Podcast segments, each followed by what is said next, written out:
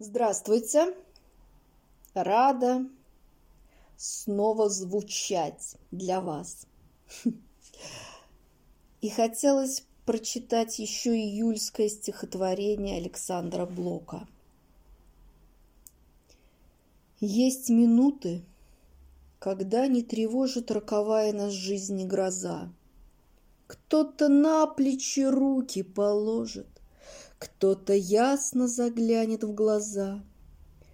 И мгновенно житейское канет, словно в темную пропасть без дна. И над пропастью медленно встанет семицветной дугой тишина. И напев заглушенный и юный, в затаенной затронет тиши усыпленные жизнью струны. Напряженный, как арфа души. Посмотрите, как красиво. Как красиво он описал состояние, когда напряжение с души уходит и появляется семицветной дугой тишина. То есть в душе восходит радуга.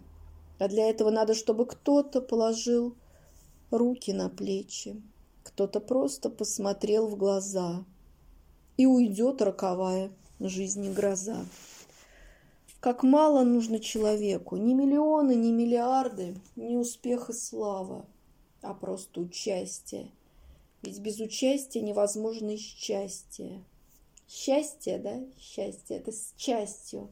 Ты делишься, ты часть чего-то.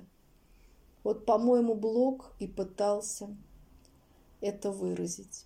Конечно, очень красиво чтобы ваша струна, как у арфы струна, струна души не лопнула.